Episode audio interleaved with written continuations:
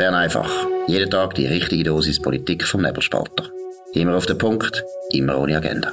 Der Podcast wird gesponsert von Swiss Life, ihrer Partnerin für ein selbstbestimmtes Leben. Ja, das ist die Ausgabe vom 1. Februar 2023. Dominik Feusi und Markus Somm. Heute wäre normalerweise Bundesratssitzung, ist auch Bundesratssitzung, aber es gibt keine Informationen, es läuft nichts. Dominik, äh, ist das einfach, hat das zu tun mit der ganzen Börsenkrise oder was meinst du? ja, ich, ich weiß nicht warum. Es sind auch auf dem äh, Plan, weißt, wo man uns schickt am Vorabend mit äh, allen unwichtigen Themen, hat es nur unwichtige Themen drauf gehabt und auch sonst hat man jetzt nicht gehört, dass da wahnsinnig viele Sachen entschieden werden äh, ähm, und äh, von dem her, aber ich habe natürlich schon gelacht oder? Mein Gefühl, der, der arme André Simonazzi, Vizekanzler und ähm, Bundesratssprecher, ist so schockiert vom letzten Mittwoch, jetzt gibt's gar keine Medienkonferenz mehr. Punkt, selber schuld, jetzt haben wir gehabt. Genau, eben nicht mehr von diesen blöden Journalisten genau. Auftreten. Das ist jetzt vorbei. Gut, trotzdem haben wir natürlich ein paar Themen zum Besprechen. Heute äh, ein interessanter Gastbeitrag, oder ist es gestern gewesen? Ich bin jetzt gar nicht mehr sicher, Walter. Rüeg gestern gewesen zu der Problematik Solarpanels. Ja, man tut teilweise in der Energiepolitik, hat man ein bisschen den Eindruck, tut man immer, äh, wie soll ich sagen, die vernünftigen Ansichten auslagern an Gastautoren, während der Redakteur, der zufällig zuständig ist bei der Zürich Zeitung, ja genau, habe ich noch vergessen, der David von Plon, äh, dann ziemlich viele Sachen schreibt, wo man ja sehr geteilter Meinung kann sein. Um was geht's beim Walter Rüegg? Ja, also wir haben ja bei uns auch schon darüber geschrieben, aber es ist schön, wenn auch in der Zürich Zeitung so etwas erscheint. Der, der Titel ist die toxische Seite der Solarpanels. Sonnenenergie soll die Welt retten, doch sie verursacht gigantische neue Probleme. Und das fängt natürlich an beim Ressourcenverbrauch ähm, von ähm, seltenen Erden, aber auch, auch Metall, wo rar sind, wie Kupfer und so weiter. Der Preis von denen ist aufgegangen. Für das braucht man Minen. Das sind nicht schöne Minen. Das sind, äh, entweder ist es Untertag, dann sieht man zwar weniger, weil es dunkel ist, aber schöner ist es nicht. Und im Tagebau ist es auch ganz wüst und es gibt, man muss da dann äh, aus dem Gestein die Sachen rausschwemmen, für das braucht man Chemie. Die Chemie, die sollte man entsorgen, die tut man aber nicht entsorgen und so weiter. Also, das ist, das ist wirklich, ähm, dort fängt sozusagen an, wie man die Sachen zusammenbaut und es hört natürlich auf am Schluss ähm, bei der Entsorgung, wo auch, ähm, wo eigentlich noch niemand richtig weiß, wie man das macht und, und ob denn das wirklich so toll ist. Und er tut dann auch noch äh, beschreiben halt, wie groß der Materialeinsatz ist in Verhältnis von der Produktion von so einem Solarpanel. Oder, ähm, dann wird's halt äh, ziemlich absurd. Aber du hast vorher gesagt, das ist so die vernünftige Zugangsweise, wo Kosten und Nutzen so ein bisschen in Relation stellt und äh, Äpfel mit Äpfel und Birnen mit Birnen vergleicht. Ähm, das ist halt immer noch sehr selten außerhalb vom Nebelspalter. Genau, und man fragt sich, warum, oder? Also, meine, die NZZ ist eine bürgerliche Zeitung, hat eigentlich keine Aktien bei den Linken, weil es geht letztlich natürlich wirklich um das. Es ist eine Realitätsprüfung von Nöten, oder? Wo, wo die Linken und auch die Grünen auf keinen Fall wollen äh, zulassen oder selber sich nicht wollen eingestehen. Wir haben einen enormen Energiebedarf. Schon heute. Und wir werden in Zukunft noch mehr haben. Vor allem, wenn man die ganze Welt anschaut und sich überlegt, China, Indien, aber auch noch andere Schwellenländer werden auch wollen so können leben wie wir und das bedeutet immer einen unglaublichen Energiebedarf und langsam merken die Leute, ja, die Energie, das ist nicht so einfach, die einfach irgendwo äh, zu haben überhaupt. Das ist nicht einfach und die fossilen Brennstoffe haben halt eine unglaubliche Bedeutung für unser modernes Leben. 82 Prozent vom ganzen Energiebedarf von der Welt wird immer noch deckt durch fossile Brennstoffe. 82 Prozent, das ist wirklich eine Zahl, die ihr euch merken müsst. Es ist auch eine Zahl, die die letzten Jahre trotz allen Anstrengungen praktisch unverändert geblieben ist. Sie hat sich ein leicht, leicht zurückgebildet, aber praktisch überhaupt nicht. 82 Prozent. Und bei den Solarpanels, richtig wie du sagst, oder auch jetzt der Walter Rüeg sagt, es ist, es ist einfach eine Technologie, wo man sich muss fragen, ist das eine gute Lösung für uns? Es ist eben erstens volatil, weil halt die Sonne nicht immer scheint, unter anderem in der Nacht nicht ist einfach ein Problem. Schon mal 50 Prozent kann es gar nicht genutzt werden. Das ist schon mal ein riesiges Problem. Flächenbedarf ist riesig. Dann äh, auch ein Thema, wo man äh, nicht genug kann betonen. China ist der grösste Produzent jetzt von Solarpanels. Aber wenn wir gleichzeitig uns wollen von China ein bisschen distanzieren, einfach weil, damit wir nicht mehr so abhängig sind wirtschaftlich, dann sind Solarpanels die falsche Antwort. Man hat in Europa Firmen gehabt, die haben alle oder die meisten bankrott gemacht. Also es gibt extrem viele Probleme, wo man nur hat, weil man nicht zugeben will, wir brauchen viel Energie und wir haben eigentlich eine bewährte Technologie und die heißt Kernkraft. Und die ist sehr bewährt und die kann man auch noch weiterentwickeln. Man kann noch viel bessere Kernkraftwerke bauen. Nur weil man das nicht will, aus ideologischem Starrsinn oder vielleicht auch, weil man einfach nicht will zugeben, dass man sich geirrt hat, müssen wir jetzt da überall Solarpanels aufstellen oder eben Windräder bauen. Du darfst dich freuen. Morgen Abend am Viertel vor sechs auf nebelspalter.ch miss von unsere Federal mit der Aline Trede, wo ich ausnahmsweise ähm, nicht eine halbe Stunde, sondern äh, drei Viertelstunde mit ihr diskutiere genau über das, oder? Und es ist halt wirklich, es ist wahnsinnig, wie, wie, also wir kommen nicht zum Ziel, ähm, außer dass sie äh, zugesteht, man soll die Wasserkraft ausbauen, die Projekte und es brauche ich dann nicht so viel Windrädchen und es brauche ich weniger ähm, Solarzellen als äh, ihre eigene eigene Fraktionskollegin in der Arena gesagt hat, also nicht 4500 Windturbinen brauche ich aber am Schluss, ähm, ja, geht's dann halt nicht auf, sage ich, äh, aber kannst dich wirklich freuen, es gibt eine heiße Debatte auf nebelspalter.ch. Gut, und eine sogenannte heiße Debatte hat gestern auch stattgefunden zwischen dem Altmeister Christoph Blocher und, ähm, wie soll man dem sagen, aufstrebende Babytalent, aufstrebende Talent Nicola Forster, ist jetzt ein bisschen gemein, aber er äh, ist ja gleich ein relativ ein alter, erfahrener Politiker, trifft auf einen weniger erfahrenen und es ist natürlich um Europa gegangen. Dominik, was sind da Einzelheiten? Ja, das Interessante finde ich, äh, es gibt nichts Neues bei, den, bei dieser Debatte. Also der äh, Nicola Forster, also er, er kommt mit all dem, wo wir schon x-mal gehört haben. Also mit, fängt an bei der Behauptung, es hätte Rezession gegeben, wegen dem EWR Nein in den 90er Jahren. Ähm, das ist längstens wieder leid. Das ist eine reine zeitliche Koinzidenz, hat nichts mit einer Kausalität zu tun, wird sehr oft verwechselt auf der linksgrüne Seite natürlich. Aber, ähm, äh, und es geht dann weiter, oder man muss jetzt etwas machen. Es ist immer, dass die, die, die EU-Turbos, die sind jetzt einfach der Meinung, man muss jetzt etwas machen, oder? Äh, und äh, man weiß aber nicht recht warum, weil es ist eigentlich ja gar nicht wahnsinnig viel passiert. Er kommt dann wieder mit der MedTech-Branche. Die hat, äh, wenn ich es richtig im Kopf habe, ein Rekordjahr hinter sich, obwohl man ihren Untergang prophezeit hat. Und auch bei der Metallindustrie, ähm, wo wir ja auch gehört haben, dass die, ähm, das ist ganz schlimm, dass die dann ab dem Sommer 2022 keinen Marktzutritt mehr hat, ähm, habe ich nicht gehört, dass wir nicht mehr können exportieren in den Binnenmarkt. Das stimmt einfach nicht.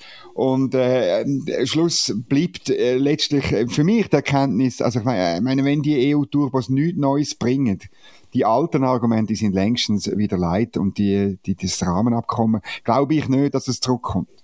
Gut, jetzt könnte man natürlich sagen, gut, Christoph Blocher sagt auch seit 1992 immer das Gleiche. Nichts ja, Neues passiert. Ein Unterschied, weil der Nikola Forster, der will ja etwas Neues. Und wer, wer etwas Neues, also, darum, es ist richtig, der Christoph Blocher sagt auch nichts Neues, aber er muss nicht. Gut, der kann sich einfach zurücklehnen und warten, bis, bis genau. alles sich auflöst. Nein, aber was ich noch muss nachtragen, die Debatte, das ist eine öffentliche Debatte gewesen, wo in Zürich. Äh, ja. Ich weiß aber gar nicht, wer das organisiert hat. 20 wer, Minuten. 20 Minuten, also die, die Pendlerzeitung von der TAR Media hat das organisiert, oder von der TX Group, wie es heute moderner heißt. Äh, es ist interessant, was du sagst. Insofern, es geht mir auch so, wenn ich einmal die Europa-Berichte lese, oder? Die sind auch eigentlich immer praktisch das Gleiche seit Jahren. Und dann finde ich immer schön, wenn dann die Euro-Freunde immer sagen, ja, wir brauchen endlich eine Debatte, wir brauchen endlich eine Debatte oder wir brauchen endlich eine Auslegeordnung. Und, und wir haben die Auslegeordnung so viel mal gemacht, also wir könnten den, den Weg von Zürich bis auf Bern pflastern mit Europabericht. Wir wissen eigentlich alles. Und es ist einfach nicht eine Frage vom Wissen, sondern es ist eine Frage vom Willen. Wir wollen nicht. Wir wollen, die grosse Mehrheit von der Bevölkerung will sich nicht integrieren in das Europa. Und äh, ja, da glaube ich, wenn man den Zustand anschaut von der EU, dann wird das also bleiben. Zum Zustand von der EU auch, ein, muss ich jetzt wirklich betonen, wir jetzt da die ganze Gastautoren loben, aber Gastautor Beat Stauffer, ein Journalist, den ich auch von früher noch kenne, der hat auch früher noch für die Weltwoche geschrieben oder auch für die Basel Zeitung, wirklich ein guter Kenner von der Migrationspolitik, von der Migration in Europa, insbesondere das Nordafrika kennt er sehr gut und er hat eigentlich eine sehr gute, eben, eine Auslegeordnung gemacht. Was ist das Problem von der Migrationspolitik in der EU? Was sind da die wichtigsten Erkenntnisse, Dominik? Ja, ich finde es einen interessanten Gastbeitrag und eben, wir loben ja, also es ist auch schlimm, wenn man bei einer Zeitung, die so viele Ressourcen hat wie die NZZ, ähm, Gastbeiträge vor allem lobt, oder? Aber das ist ein anderes Thema. Nein, bei dem ist wirklich halt gut, weil er sehr genau anschaut und ähm, äh, er sagt, äh, es, es gibt wirklich mehrere Alarmzeichen, insbesondere äh, Millionen von Leuten, die parat sind, ähm, über das Meer zu kommen oder irgendwo einzudringen auf irgendwelchen Routen.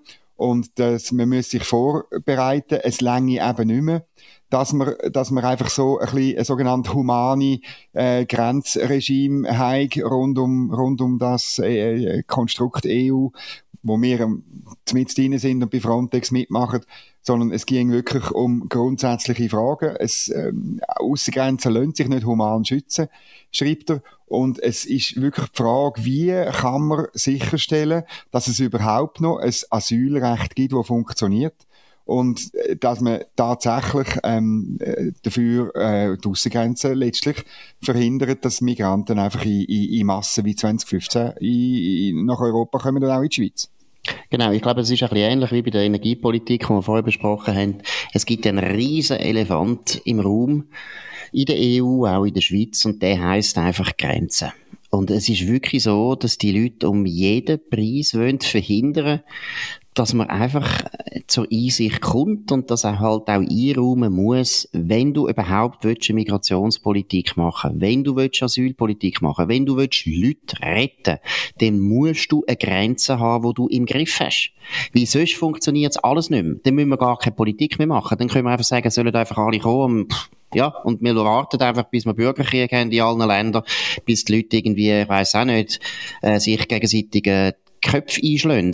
Es ist Ganz einfach, solange Grenzen nicht können überwacht werden, wenn man die Grenzen nicht kann durchsetzen kann, sei es die Aussengrenzen der EU, sei es die Südgrenzen von Amerika, ist genau die gleiche Diskussion in Amerika, sei es auch unsere Grenzen, oder? Ich meine, wir haben enorm viel illegale Übertritte über unsere Grenzen, weil wir das Grenzregime auch im Zeichen von Schengen natürlich auch äh, stark abgebaut haben und relativiert haben. Aber jede Einwanderungspolitik, und sie kann noch so grosszügig sein, sie kann noch so humanitär motiviert sein, sie, kann die beste Migrationspolitik sein von der Welt, ohne Grenzen geht's nicht. Und wie, wie der Beat Schaufer richtig auch sagt, Grenzen schützen heisst auch ab und zu Zwangsmaßnahmen anwenden. Und das ist einfach da, ja, wo die Leute nicht wollen hören, nicht wollen glauben, wie das ist halt schön gewesen der Kinderstube, dass man hat können sich einbilden, die Familie, Kinderstube, die hat's immer schön, es gibt nie wüstes Wetter, es gibt nur Nacht, wenn wir wollen Nacht haben.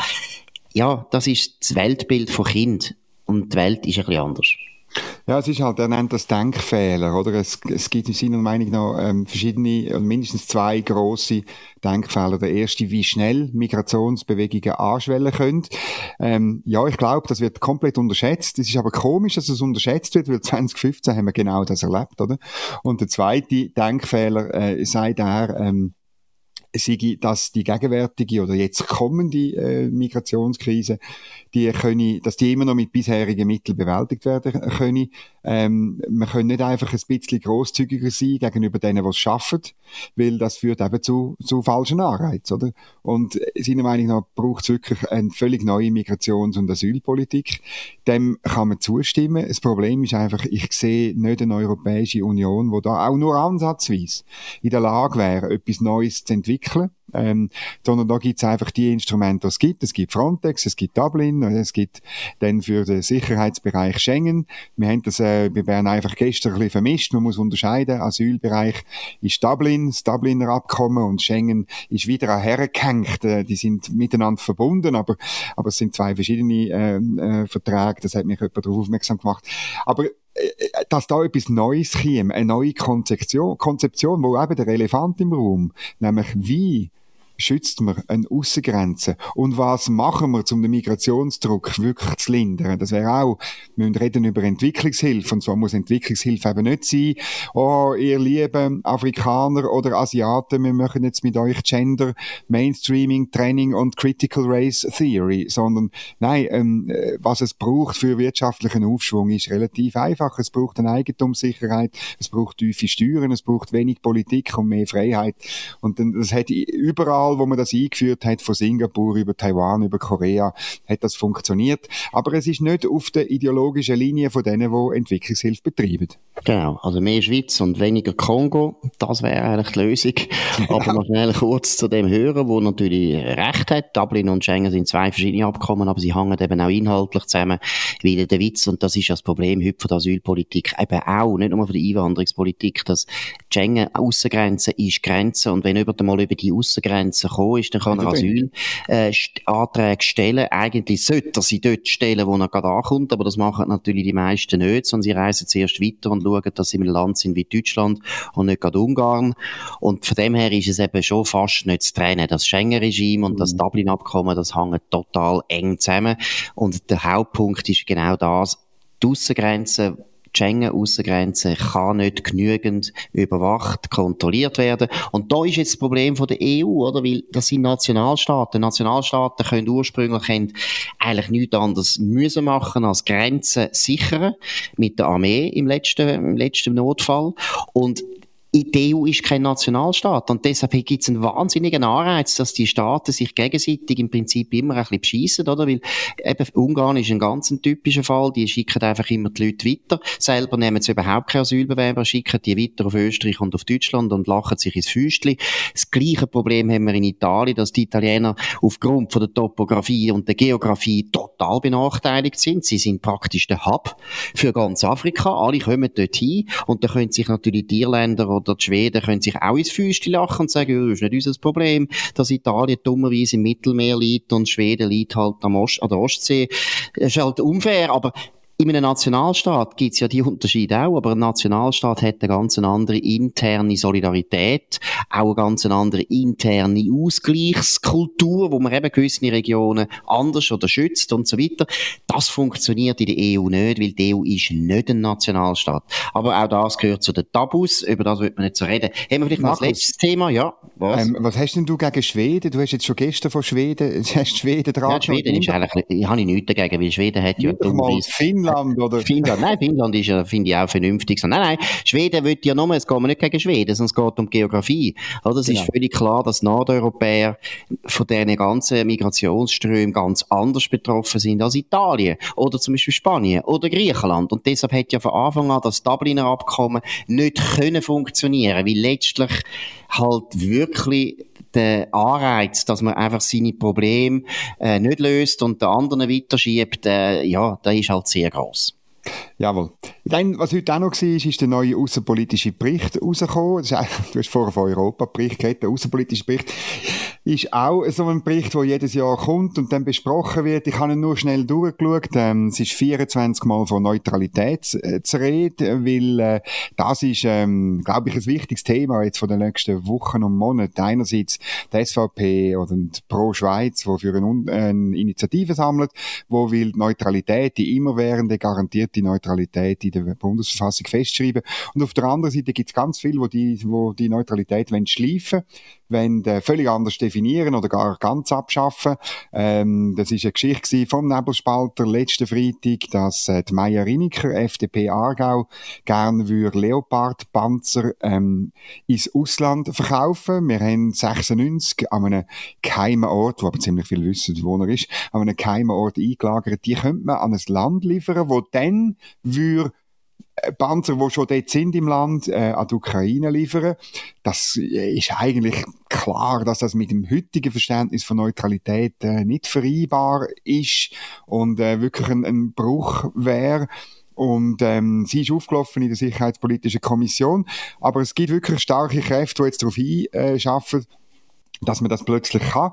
Und lustig, es sind eben auch, auch, auch ähm, die Grünen haben gegen, sind gegen das gewesen, aber zum Beispiel die Sozialdemokraten sind dafür gewesen. Und das ist ein bisschen komisch, weil das ist ja die Partei, die vor anderthalb Jahren im Kriegsmaterialgesetz äh, ähm, ganz stark und das auch durchgesetzt hat mit Hilfe der Mitte, dass man viel restriktiver geworden ist und eigentlich nichts mehr darf, äh, darf exportieren. Aber jetzt ist die Situation anders und jetzt hat sogar äh, die SP dem äh, Vorschlag zugestimmt, wo völlig verquer ist auch zu dem außenpolitischen Bericht von Ignazio Cassis, der in der gleichen Partei ist wie Meier Riniker.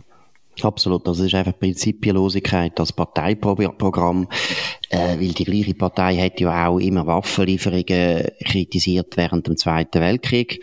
Dort ist es neutralitätsrechtlich absolut in Ordnung gewesen. Früher ist es eigentlich immer so gewesen, dass man hätte als Neutrale können beide Seiten beliefern, solange dass das private Anbieter gewesen sind und nicht der Staat. Und eben da kommt aber der wichtige Punkt: Waffenlieferungen in die Ukraine traditionell wäre das mit der Neutralität nur vereinbar gewesen, wenn wir gleichzeitig den Russen würden liefern. Und das wird doch niemand. Und ich meine, die Leute finde ich auch da wieder sehr, sehr kurzsichtig, weil sobald die Schweiz da mitmachen und würde liefern, dann käme die Russland sofort und würde sagen, also wenn sie raffiniert sind, würden sagen, ja, neutralitätsrechtlich, früher ist es so gewesen, jetzt müssen wir uns auch liefern, wir würden gerne ein paar Kampfpanzer übernehmen, wir zahlen sogar einen besseren Preis, die von der Ukraine äh, wären ja so wahrscheinlich gratis.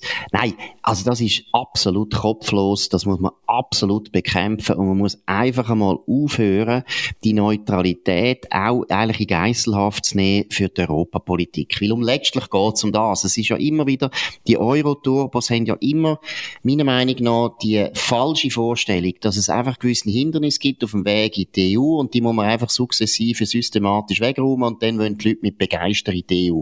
Früher ist das Personenfreizügigkeit gewesen. Deshalb ist das wieder bilateral so wichtig geworden. Dann das Bankgeheimnis ist auch immer ein Fall gewesen, wo man gefühlt hat, ja, wir müssen das einfach abschaffen, dann können wir auch in die EU. Und jetzt ist es Neutralität. Und wie die zwei anderen Beispiele zeigen, hat das überhaupt nichts geändert an der Stimmung in der Bevölkerung. Im Gegensatz, im Gegenteil, die Leute wollen noch weniger in die EU. Es ist eben nicht wahr, dass die Frage nur zu tun hat mit irgendwelchen Einzelproblemen oder mit irgendwie mit dem persönlichen Nutzen, wo die Leute haben. Nein, es ist eine grundsätzliche Frage. Willst du den Nationalstaat Schweiz aufgeben? Weil du meinst, 700 Jahre ist jetzt genug? oder nicht? Und das wollen die Leute nicht. Die Leute finden nicht, dass die 700 Jahre eine so eine grosse Schadensbilanz sind. Das ist der Punkt. Ja, das ist ein bisschen so, es erstaunt mich einfach, dass der Vorschlag aus der FDP-Reihe kommt, oder? Also die, die, die, die Prinzipienlosigkeit, die, ja, sind wir uns ja nicht gerade gewöhnt, aber die überrascht eigentlich äh, auf der linken Seite nicht wahnsinnig. Die Grünen übrigens sind dagegen gewesen, gegen die Lieferung.